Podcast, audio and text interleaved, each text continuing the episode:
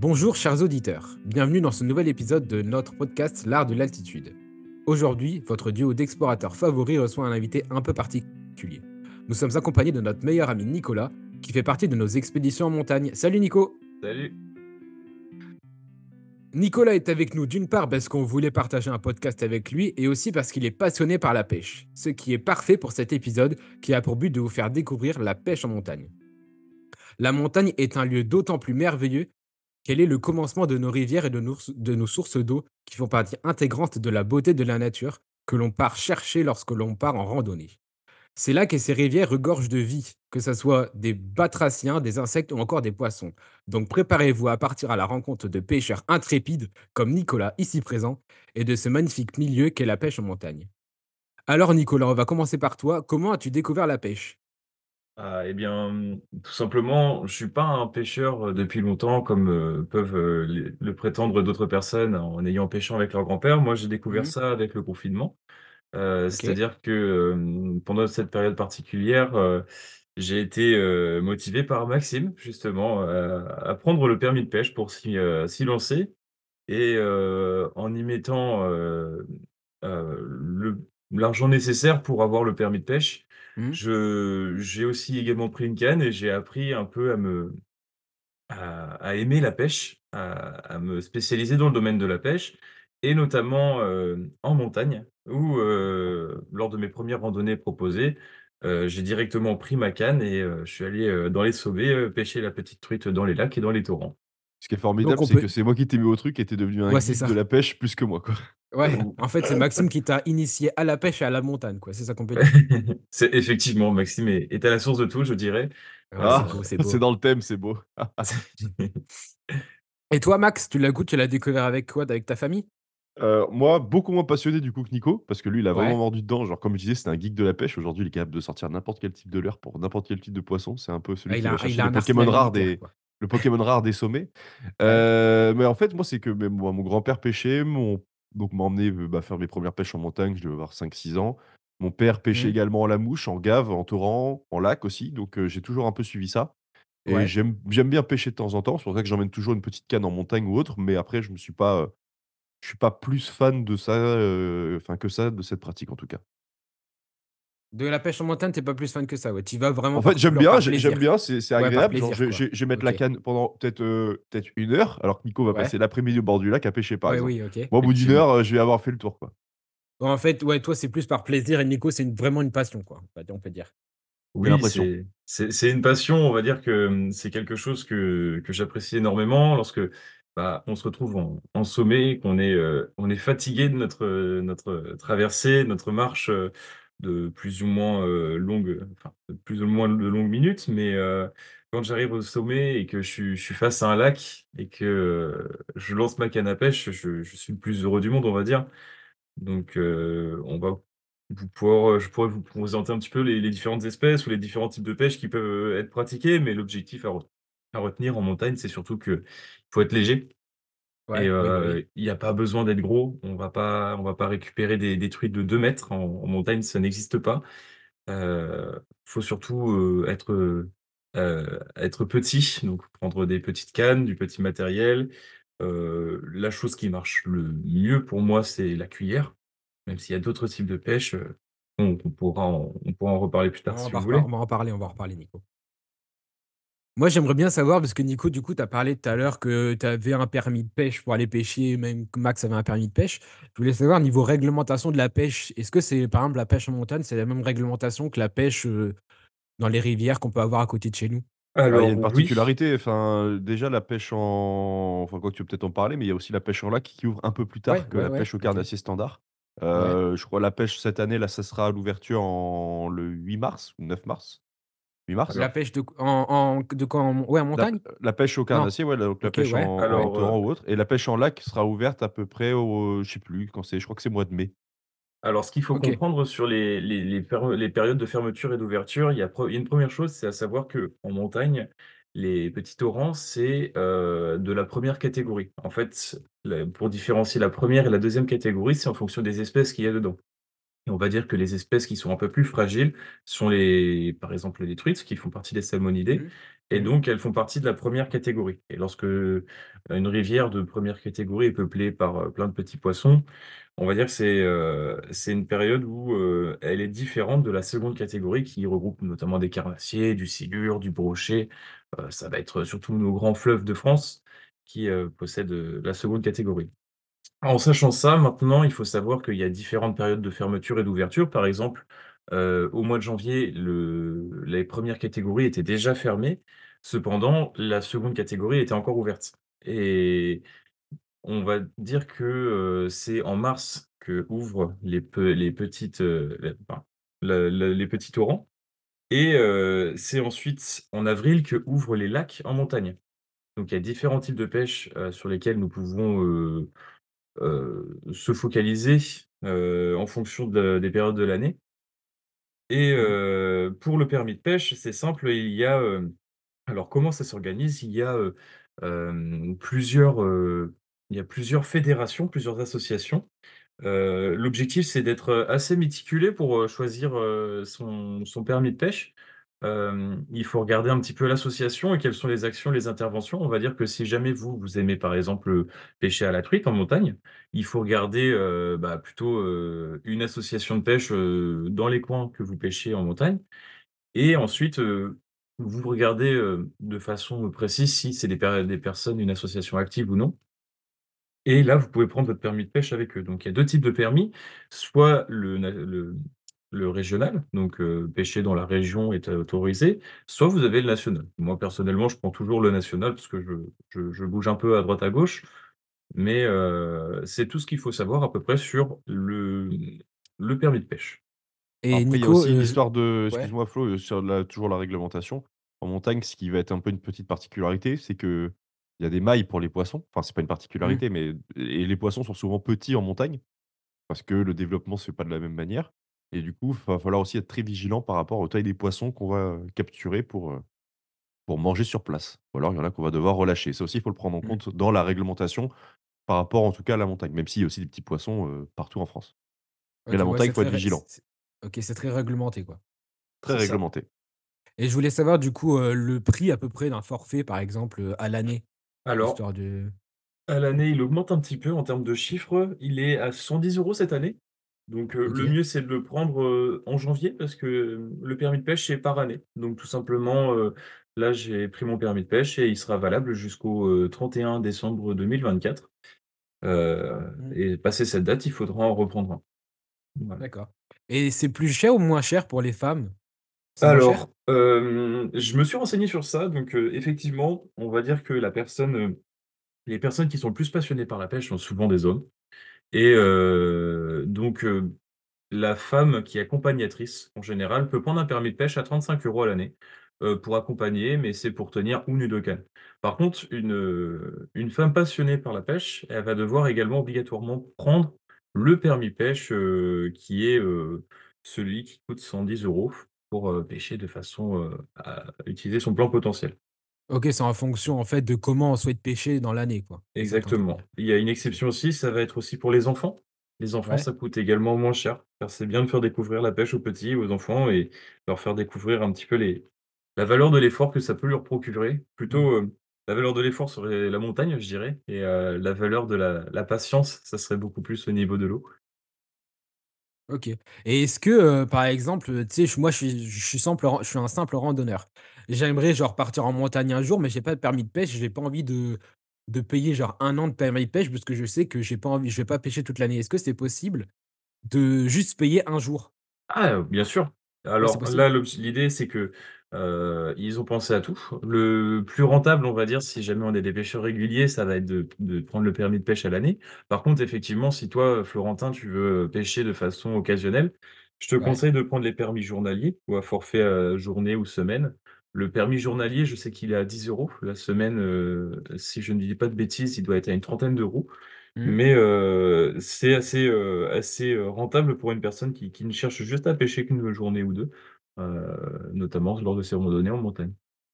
OK, bah, merci beaucoup. Je pense qu'on est bon pour les réglementations, en tout cas. Mmh mh. Moi, j'aimerais du coup repartir sur Maxime. Heu, du coup, est-ce que, heu, vu que tu as dit que tu avais appris, heu, la pêche entre guillemets avec ta famille, j'aimerais savoir s'il y a eu une évolution de la pêche en montagne en fonction des générations?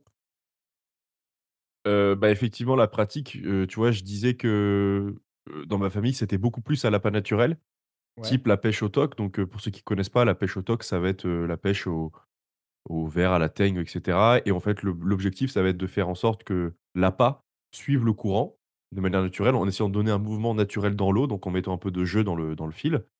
Il y Mmh. a la mouche également, voilà, qui sont des considérés comme des appâts naturels et ça, c'est une pratique qui est vraiment en train de de j'ai l'impression, moi, de disparaître en tout cas avec, heu, bah, comme le dit Nico, des personnes qui viennent à la cuillère et qui vont maintenant plus chercher, j'ai l'impression, l'efficacité contre des personnes qui, heu, par exemple, comme mon père, passaient, heu, des fois des peut-être pas des week-ends, mais des journées à fabriquer ses mouches, heu et cetera pour, voilà, essayer de trouver la mouche idéale pour tel ou tel milieu et j'ai l'impression que ces choses-là où les gens vont être plus vont vont vraiment chercher la plus se développer sur la technique, vont maintenant chercher l'efficacité avec des leurres de plus en plus puissants, de plus en plus forts, de plus en plus attirants pour les poissons et ça, c'est vraiment mon ressenti et je pense que toi, Nico, qui est arrivé il y a finalement peu dans ce milieu-là, je pense que tu peux accepter ou être d'accord avec ce constat-là? Je suis je suis assez d'accord par rapport à à ça. Le, la difficulté par contre, heu, c'est c'est vrai qu'il y a un un point aussi qu'on peut expliquer, c'est que, parfois on a besoin d'avoir des plus choses plus performantes, notamment avec la cuillère, même si c'est un leurre qui est relativement traditionnel, mais qui date depuis assez longtemps.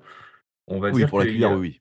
on va dire que, heu, c'est vrai que maintenant il y a des des différents types, des méthodes de pêche, des des types de nœuds et d'accrochage d'hameçons pour, pour on va dire maximiser les chances d'aller chercher la truite, sans forcément, heu, s'accrocher dans le fond du lac.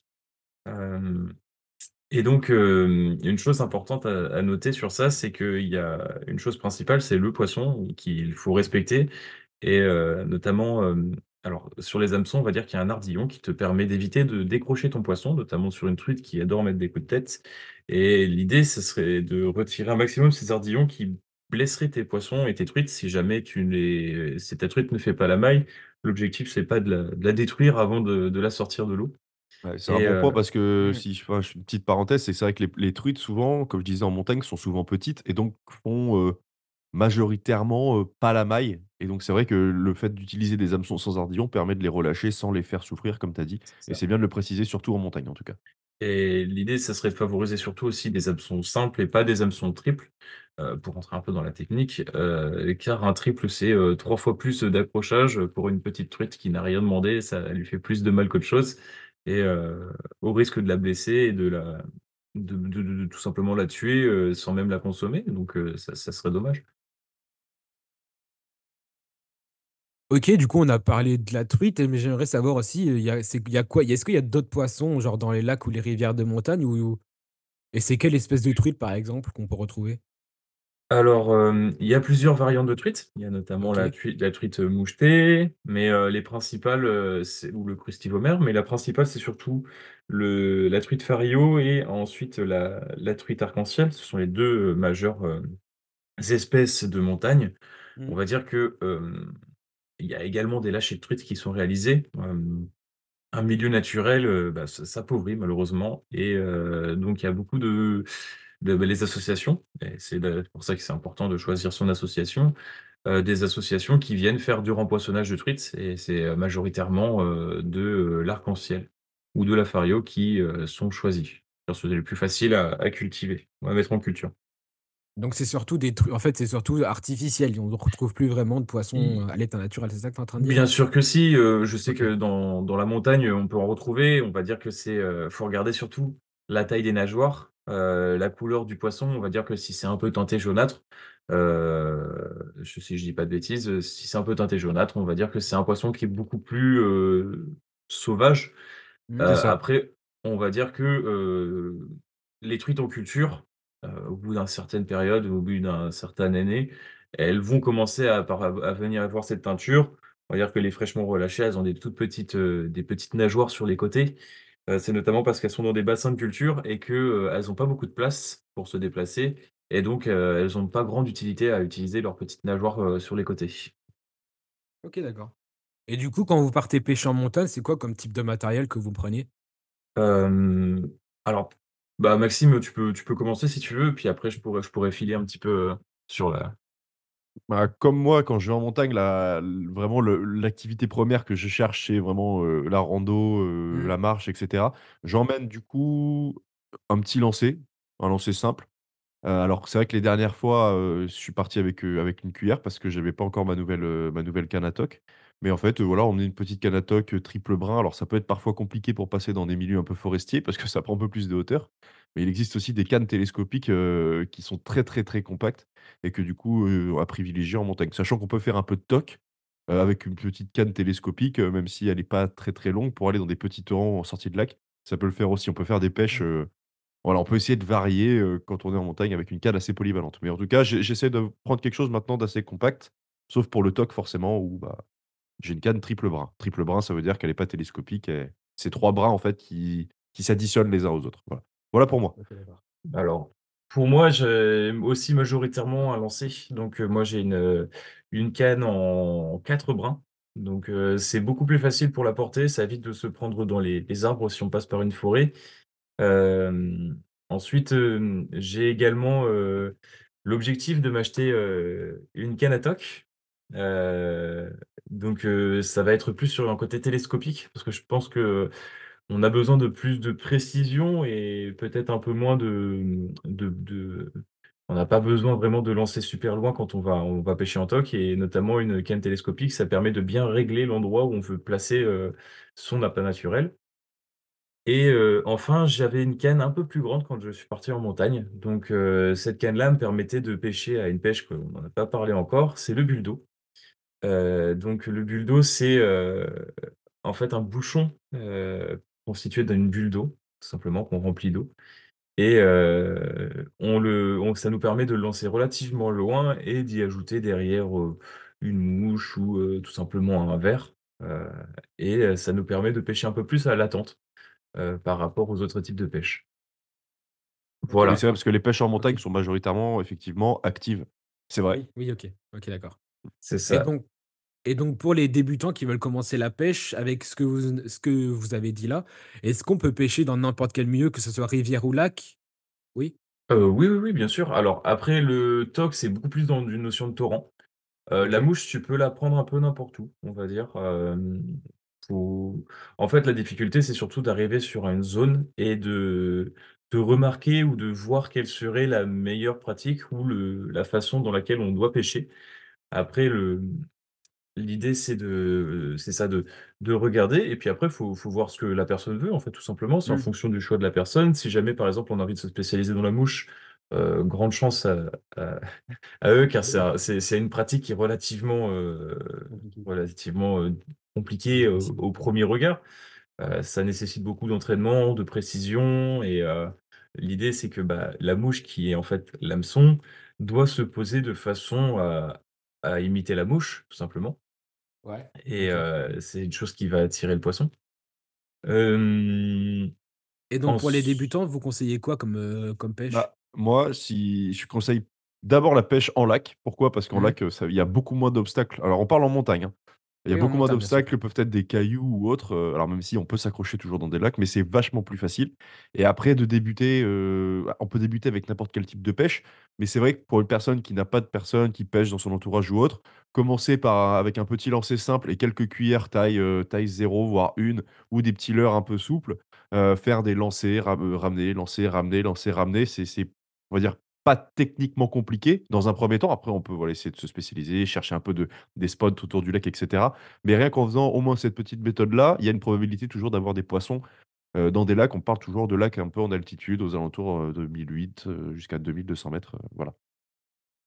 voilà. Ensuite, aussi, en termes de de canne à pêche, donc c'est surtout pas prendre, la canne, qui fait, heu, 8 kilogrammes. L'idée, c'est de prendre, heu, un matériel de un modèle de canne ultra light. Ce que je vous Bien sûr, on est en de on est en itinérance, hein, ça on faut ouais, voilà, on on est reste dans dans le milieu de la randonnée, ouais. Ce que je conseille surtout, c'est d'aller directement voir dans un magasin de pêche, heu, notamment en bas des pistes ou en bas de en en bas de des montagnes, de de se faire conseiller directement par le pêcheur du coin. En général, la personne, elle s'y connaît vraiment très bien. Elle saura vous aiguiller directement sur vos choix et ensuite en termes de pêche, heu, moi mon petit leurre favori, c'est quand même la la cuillère ondulante. Heu, c'est vrai que c'est sur ça que j'ai fait mes belles truites, heu et heu, petit point à ajouter sur la notion de la prise de la truite, c'est quelque chose qui, nous refait quand on le pêche et que, on est un peu dans un état un peu triste ou un peu difficile. Je sais qu'à un moment, Max et moi, on avait un une période où on a fait une randonnée, c'était un peu compliqué. Heu, on n'était pas forcément dans la meilleure des humeurs et heu, après 3 truites, on a changé d'état d'esprit. On était complètement, heu heu, complètement, heu, heureux, Euphorique. Ouais, c'est vrai. euphorique, jusqu'au moment où on a appris qu'on avait oublié les piquets de toile de tente, mais ça, c'était une autre Ça, podcast. c'est une autre histoire.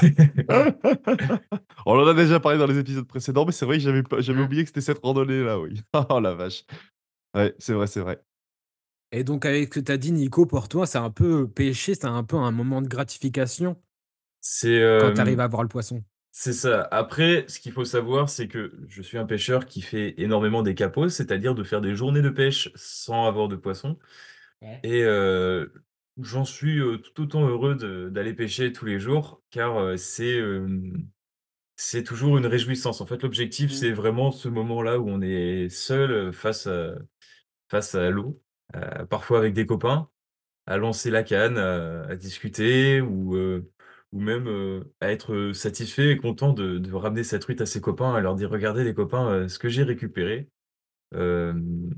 Donc, oui, c'est c'est un c'est un plaisir pour moi, je te dirais. C'est c'est ce moment-là, et c'est si et si je peux me permettre, il y a il y a aussi on en a parlé dans les épisodes, précédents, mais on on a expliqué qu'en montagne, chacun allait un peu chercher ce qu'il avait envie d'aller chercher en montagne. C'est pour ça que c'est ce. Cette activité est vaste et permet à beaucoup de monde d'aller un peu se retrouver.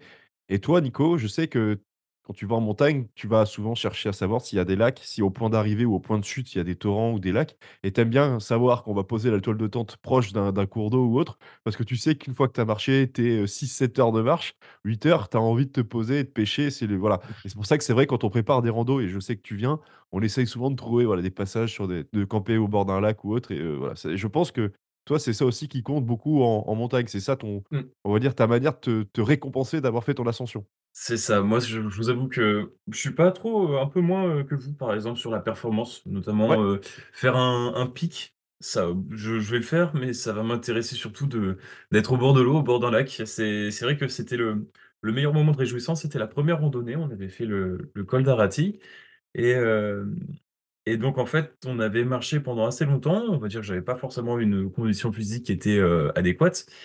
Et hem et donc j'arrive, heu, complètement, cramé devant le lac. Et là je pourrais, je pourrais faire 10 fois le tour du lac pour aller pêcher, alors que j'étais sur une condition un peu un peu fatigué et c'est vraiment ce qui m'intéresse, c'est ça, c'est vraiment d'être au cours de l'eau et puis même, c'est vrai. Quelque un chose qui est regain d'énergie à chaque fois, toi, pour aller pêcher, c'est impressionnant. c'est fou parce que je je vois tout le monde, je vois les copains qui commencent à s'allonger, à à se poser et à s'endormir et moi je suis: «Ah bon allez, on est reparti, on va pêcher», alors que j'étais la première personne à râler parce que je montais et que ça ça avançait pas. On on passe notre temps à t'attendre, mais ouais, ouais, c'est ça. C'est exactement ça. ça va être beau pour le vignemal, là. C'est c'est c'est ça va être compliqué, mais je je sens pouvoir assurer le coup, hein, donc on va prendre les crampons et la canne à pêche.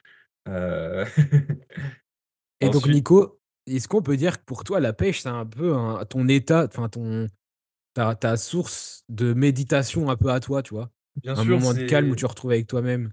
On on va dire que c'est vraiment, heu, ouais, c'est ça, la perche la le moment où ça me permet de de m'évader un petit peu de mon quotidien, OK, sans parler de montagne même, hein, heu, des moments où on a des coups de mou, où ça va pas forcément, où on est un peu un peu triste de de ce de de de de l'actualité ou de ce qui se passe, un petit peu. On part, on prend sa canne. Moi, ce que je conseille, c'est vraiment d'avoir son son coin à soi, heu, le coin qu'on apprend à maîtriser au maximum et heu et de l'analyser au fur et à mesure et d'aller dans cet endroit-là. Ou même aller dans un endroit d'eau, aussi une étendue d'eau simple et juste lancer, ramener, être dans ses pensées et hem et avec un peu de chance, avoir le le poisson qui nous fait changer cette humeur, cet état d'esprit.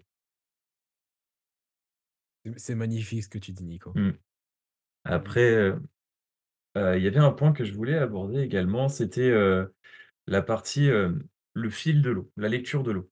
En Ouais, fait, l'idée, c'est que plus on se on se spécialise et on aime la pêche et plus on aime bien être à côté des cours d'eau pour un peu regarder, savoir, heu, typiquement la truite la truite, ça en par en revenant un petit peu sur le sujet de la truite, c'est un poisson qui est relativement, heu, méfiant et qui est, heu, dans une eau claire, donc qui te qui voit facilement le pêcheur, donc elle peut facilement le remarquer. C'est et c'est un poisson qui se cache régulièrement derrière des trous, dans des trous, dans des derrière sous des cailloux. Et donc l'idée c'est, bah, de de regarder un petit peu son son son lac, son torrent, voir les petites cachettes, les petits endroits sur lesquels on se dit: «Ah là, il pourrait y avoir une belle truite, là, on pourrait on pourrait y arriver» et cetera. Et le mieux, c'est quand on a une canne, on se dit: «Ah, il y a une belle truite» et on commence à à lancer à l'endroit pour pour se dire, «Ça y est, on on a trouvé la truite qu'il faut» et ça, c'est aussi gratifiant. C'est une partie qu'on qu'on aime que j'aime beaucoup. Eh bah, c'est parfait Nico, merci de nous avoir partagé ton ta passion pour la pêche. Moi, j'aimerais j'aimerais de re revenir aussi sur le fait que pour vous, j'aimerais vous questionner sur le fait que, est-ce que pour vous la pêche, c'est aussi un moyen de pouvoir vivre en autonomie? Très Quand intéressant, vous partez en très, très inté montagne? alors Ah bah, alors si non, alors enfin je je si si je peux me permettre, non. Alors en fait, ça par contre, ça va permettre de tester des choses qui vont changer un peu du quotidien. C'est vrai Mmh. qu'on a déjà fait plusieurs fois, heu, genre Nico, toi, ça nous est arrivé une seule fois, mais au au dans le passé, ça m'est arrivé souvent avec mon père ou autre. Alors même si en montagne, quand on part, on emmène toujours un peu le lyophilisé ou Mmh. le bout de pain ou le saucisson ou autre, mais de se dire: «On arrive dans un lac et on on arrive à sortir les truites qu'on va manger dans la dans la soirée», c'est une sensation qui est formidable. Tu te reconnectes à quelque chose de vraiment, pour le coup, simple et et réel, hein. Là, tu Mmh. tu pêches pour manger, même si tu sais que tu ne comptes pas que sur ça et c'est ce serait stupide de ne compter que sur ça. Ça permet pas d'être autonome, mais ça permet d'y de tendre et de et de se reconnecter un peu plus à la nature et de OK, d'accord. vraiment, heu, donner un sens à la pêche, je trouve, en te disant: «OK, on va passer 2 heures à pêcher, mais par contre, le soir, on va vraiment se manger, les 2-3 truites qu'on a qu'on a chopées», qui font la maille, bien sûr, heu, je le rappelle et et tu as un moment de satisfaction encore plus, plus. Mais par contre, oui, ça ça permet d'avoir une petite notion de ce que peut être l'autonomie, mais non, tu seras Mmh. pas autonome, heu, enfin, ou alors on n'est pas assez bons pêcheurs pour ça. Mais en tout cas, c'est une Heu, expérience assez sympa. c'est ça, clairement, si on vivait de ce qu'on pêchait, soit on serait pauvre, soit on serait mort de faim dans tous les cas. C'est c'est ça, l'idée, c'est de se dire que ça va être un un complément, si si jamais on est on on a envie de pêcher une truite et de la de la consommer, hein, heu, c'est ça, bien sûr, ce que dit ce que rappelle Max, c'est qu'elle doit bien évidemment faire la maille, la maille de la montagne. Et hem, 2e point, c'est que, ça doit compter comme un petit apéro entre copains, à la rigueur, plutôt que, de compter comme, notre plat de résistance parce que sinon on va pas avoir les les apports ou alors il faut pêcher 5 truites, d'affilée pour personne. Heu lyophilisés c'est exactement l'objectif, c'est ça. Donc c'est pas forcément possible de juste de se dire, «Bah, viens, on part en montagne, on prend juste une canne à pêche, on va pê et on man et on mange ce qu'on pêche», quoi. Ça peut se tenter, ça peut se tenter. Tu si par exemple, tu arrives à tu voilà, faut aimer le risque et puis tu te dis: «OK, par contre, il faut que tu acceptes de manger une truite peut-être par jour ou peut-être 0». Mmh. Enfin voilà, c'est tu peux le tenter si tu es pas loin de la voiture et voilà, mais non. Enfin, moi, je le C'est tenterai pas en tout cas. Parce que surtout que, tu vois, typiquement, on va essayer d'atteindre des lacs avec, bah, surtout Nico la dernière fois, des lacs, avec, pas mal d'heures de marche donc il te faut il te faut ton apport énergétique. Voilà, il faut pas que tu fasses une hypoglycémie non plus donc il faut quand même emmener de quoi se nourrir, donc non, on n'est pas 100 % autonome en montagne. Après, je sais qu'il y en a qui arrivent aussi à glaner des des plantes et cetera, des trucs pour, bon, voilà, mais nous, c'est pas notre cas en tout cas. Ouais, faut s'y connaître quand même, hors hors p hors pêche, quoi. On commence un peu à s'y connaître, mais on n'est pas Mmh. du tout expert encore dans le milieu, heu Bientôt peut-être. Ouais, il faut se renseigner surtout, c'est ça. L'objectif, c'est vraiment en en montagne, que ce soit sur n'importe quel type de sujet et puis je pense que vous l'avez déjà très bien dit sur vos précédents podcasts, c'est surtout de s'informer et de d'éviter l'ignorance. L'ignorance, c'est la chose qui va être la plus dangereuse, heu, lors de nos ascensions car, heu, en fait, si on ne sait pas, par exemple, la règle numéro 1, c'est de ne pas prendre de raccourcis car, heu, les chemins qui sont déjà tout tracés, si un raccourci, heu, existe, heu, sachez que ça serait le chemin tout tracé de base et que, ça serait, Ouais. en fait, s'exposer à des risques, sans même le savoir et heu Tu as et raison. donc L'ignorance, on en a parlé dans le podcast Mmh, justement ouais, sur vrai. l'échec en montagne Mmh. et on a on on a expliqué que la meilleure solution pour pas avoir d'échec en montagne, c'est de préparer au maximum sa randonnée et connaître le terrain sur lequel on va évoluer. Et du coup, est-ce que vous avez des conseils pour avoir une pêche plus responsable? Heu, bien Dans le sûr. sens où dans le sens où, par exemple, heu, c'est bien de pêcher seulement 1 ou 2 poissons par personne, Déjà, il y a il y a une quantité maximale de de poissons à prélever, c'est bien que tu soulèves Mmh. ce sujet-là. Heu, tu peux pas prélever, heu, 18 poissons, tu peux pas vider ton lac, heu, en 1 journée, tu as aussi un quota à respecter. Heu, dans un 2e temps, voilà, l'idée c'est, voilà, on ramène sa bouffe lyophilisée. C'est bien de prendre 1 truite ou 2 pour le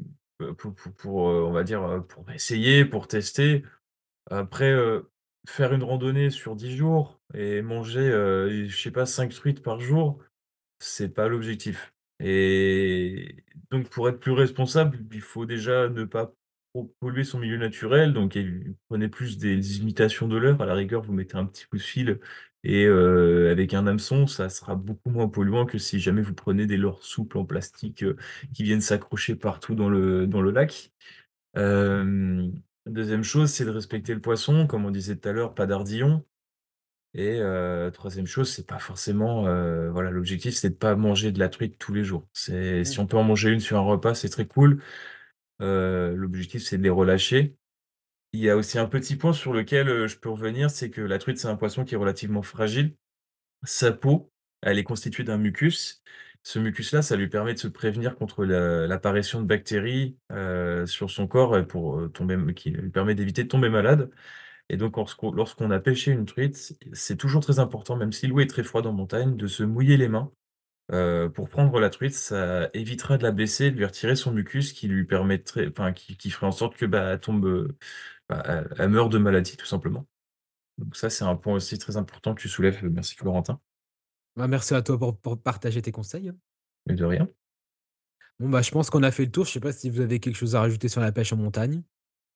Pas de mon côté. Nico, tu as été Mmh. très clair. Merci en tout cas de ta participation. Ouais, Et merci de Nico. mais de rien, les les meilleurs amis, hein, Ouais, je pense qu'on va pouvoir conclure alors. Eh bah, oui. Je on va te laisser le mot de la fin, toi qui conclus si bien. Merci, Heu, merci. moi? Tu avais quelque chose à non, non, Non, moi. non, non, non, non. Bon, bah, merci, heu, merci chers auditeurs de nous avoir écoutés, heu, dans cette exploration du domaine de la pêche en montagne. Heu, nous espérons que cette plongée dans ce milieu a suscité chez vous une envie d'aventure et de connaissance, car la pêche n'est pas qu'une simple activité, c'est bien plus que cela. C'est une immersion dans un écosystème unique, c'est une connexion avec la nature, c'est un moment de partage entre communs dans l'un dans l'un des plus beaux endroits du monde et c'est aussi un moyen de survie si vous n'avez rien d'autre à manger sous la dent qu'une belle truite.